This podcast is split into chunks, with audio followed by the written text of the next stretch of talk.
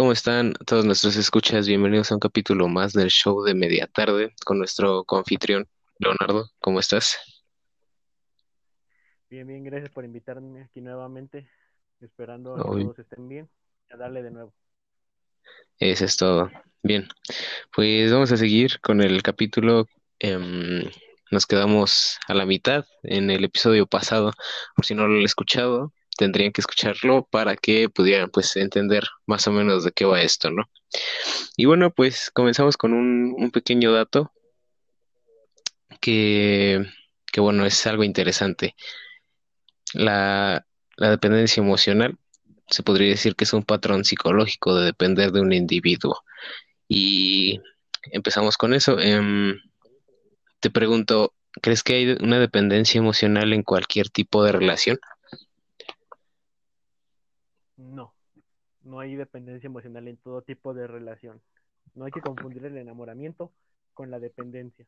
Cuando hay un enamoramiento sano, está bien, hay dolencia cuando termina.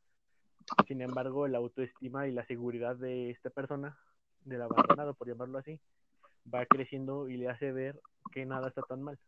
En cambio, cuando existe una baja autoestima, inseguridad, se crea una interdependencia de otra persona hacia otra persona y cuando se rompe el hilo amoroso, pues llega a lo que es el sufrimiento, depresión, de más inseguridades de las que de por sí ya hay, agregando una uno ataques de ansiedad que también se da, se da en casos. Ok, ¿tú cómo definirías la dependencia emocional? La dependencia emocional, para mí el concepto que yo tengo grabado es es anteponer la, a la otra persona antes que a ti. Pongámoslo ejemplificadamente. Si, un, si dos individuos están en una relación tóxica, llamada vulgarmente así, el que está más, más enamorado, el que tiene, volvemos a lo mismo, bajo autoestima, es el que crea, porque ya no le gusta estar solo, no puede estar solo. Ya se creó una, mm, una una costumbre hacia estar emparentado, no emparentado, perdón, hacia estar en un tipo de vínculo con la otra persona. Y aquí es donde entran los problemas de autoestima.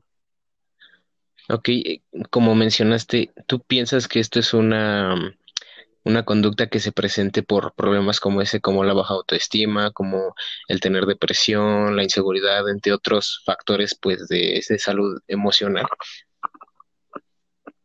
Sí, efectivamente si no hubiesen estos tipos de problemas, sería un bajo porcentaje mínimo de las relaciones que son tóxicas.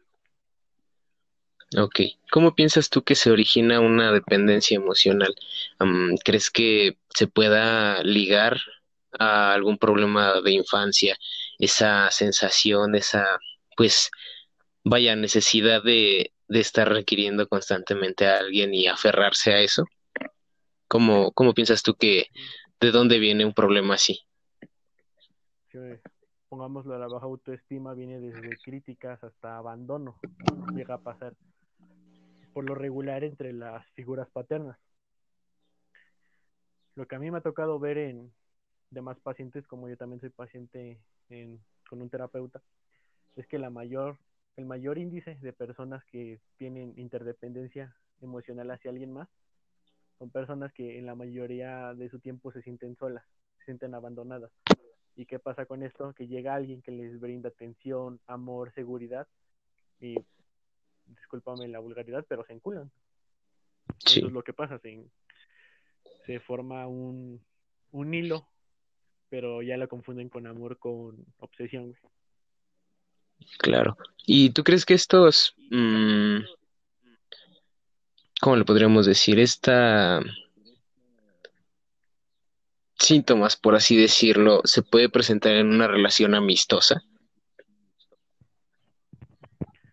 Pues quizá no, no hay una interdependencia entre una relación amistosa, al menos a mí no me ha tocado verla, pero lo que hay en una relación amistosa muy fuerte es la confianza.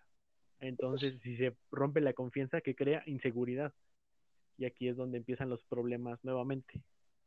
Obviamente un poquito más fuera de lo amoroso, es algo más. de amistad. Ok, ¿tú crees que en una relación amorosa, em, el que una persona, pues, de la pareja que está conformada sea dependiente, afecta a su pareja, por así decirlo? Y, y si sí, si sí, ¿de qué manera crees que le afecta a la otra persona que en realidad no tiene una dependencia? Híjole, pues al, al término de una relación lo que se recomienda es tiempo, que se den tiempo de atenderse. Y si esta persona es insistente, que la obsesión lo lleve a hacer, a estar insistiendo a cada momento, pues yo creo que se vuelve algo molesto. A mí nunca me ha tocado, pero a lo que yo pienso es que se vuelve una una progresión de insistencias cuando la otra persona lo que quiere es sanar, cerrar la herida y, estar bien nuevamente. Claro. Respecto a lo que vimos en el capítulo pasado, una pregunta que surge de ello, am, ¿crees que se puede llevar una relación sana siendo uno de los individuos dependiente de la otra persona?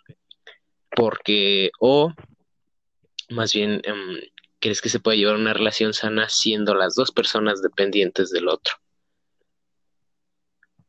Pues por la dependencia siempre va a haber inseguridad y se va a hacer una relación tóxica, porque a veces los celos pueden, pueden más que el, amor. Ahora bien, si hay, el- hay un amor verdadero por la parte de las dos personas, en efecto que esto se puede curar.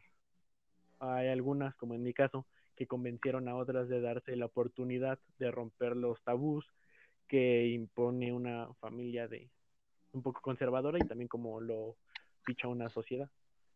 A lo que esta persona puede, re- puede requerir atención, se la da y puede estar bien. Puede ser ya una persona segura, con autoestima y una, perdón, se, no- se me fueron las palabras, pero sí, una persona sana. Ok, ¿tú piensas que la dependencia es algo que pueda una persona ir curándose, por así decirlo, em, la pueda sobrellevar, la pueda superar? ¿Y piensas que reconocer la, la persona que la, la padezca o la tenga, empezar por reconocer que tiene ese problema es un paso de, de superación, de, de avance? Sí, en efecto, cuando tú ya sepas el problema, sabes a qué te estás ateniendo, contra qué debes combatir. Ahora bien, yo sé que no todas las personas tienen la seguridad y la valentía de armarse de valor y decir necesito ayuda. A veces unos por miedo, otros por vergüenza, otros porque simplemente se encierran en su zona de confort. Pero cuando hay alguien que está dispuesto, porque ya, ya se cansó del sufrimiento o de las demás cosas, pues sí, se puede curar y, y yo sé que no es fácil, sé que cuesta un poco de trabajo, pero nada, nada se compara a la satisfacción que se siente volver a sentirte tú, a dejar de lado las tristezas y lo demás, cuando por fin vuelves a tener fe y esperanza en todo lo que te rodea. Ok, la necesidad de querer afecto, pues ocasionalmente de pedir, por así decirlo, un poco de amor, de cariño, como te lo digo, en, en ciertas ocasiones, eh, ¿le podrías llamar a eso igual una dependencia? Mm, Sí, en efecto, de hecho la, las marcas de la infancia, que se llama así, repercuten también en, en cómo se percibe el mundo o qué necesidades tienes tú. Una persona con falta de cariño se va a enamorar y se va a aferrar a alguien que le está dando cariño, agregando, agregándole a eso, que también le faltó atención, va a estar ahí. Y ahí cuando encuentra a uno lo que le faltó de desde pequeño, es cuando Mm, la interdependencia empieza a crecer, cuando se empieza a cerrar el, el círculo de, de la visión que tienes en los demás campos, se empieza a encerrar, a encerrar, a encerrar cuando solamente cuando, a una sola persona. Todo gira en torno a esa persona, estás, sientes un enamoramiento profundo, pero el problema ahí es que ya es una obsesión. Pero me estoy saliendo del tema, sí. De hecho, las, los problemas de la infancia, como te digo, tienen muchas consecuencias en la adultez y juventud. Claro. ¿tú has tenido alguna experiencia con este tipo de, por no decir trastorno, de padecimiento de la dependencia? ¿Ha sido víctima, por así decirlo, de, de alguien así? Mm, sí, yo, yo fui la persona dependiente. Llegó una chica que por respeto no voy a mencionar su nombre y por privacidad. Esta chica pues en el principio se vio bien la relación, me dio atención, me dio amor. Y repito, volví a perder visión en todo lo demás. Dejé de darle importancia a muchas cosas como lo son mis amigos, como lo es son mis estudios, como mis hobbies, hasta mi trabajo también llegué. Lo más, lo peor que pude yo hacer es darle más el lugar que le daba ella que a mí mismo. Cuando se terminó, pues como te dije, yo era insistente, trataba yo de demostrarle cuánto la quería, cuánto la amaba, pero yo no sabía que eso iba disfrazado de obsesión, que yo ya lo que tenía era una interdependencia hacia ella, porque era lo único que me hacía sentir bien. Y así se pasaron noches, días. A final de cuentas nunca regresó para no ser el cuento tan largo, pero encontré algo mejor, que fue a mí. Y ahora estoy siendo una persona más estable y más feliz. Eso es todo. Y bueno, para concluir, nos vamos con un pequeño dato y pues este es que la dependencia emocional puede desencadenar problemas como pueden ser la ansiedad, generar una obsesión, incluso provocar depresión.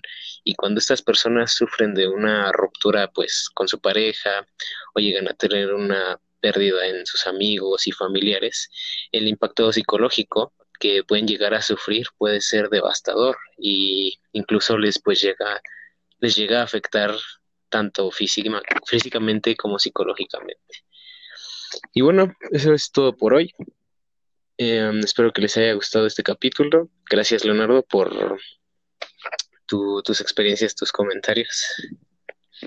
A ti, gracias por invitarme. Obvio, obvio es tu programa. Y bueno, Recuerden seguir escuchándonos y sintonizarnos en el próximo episodio de El Show de Media Tarde. Hasta la próxima. Bye.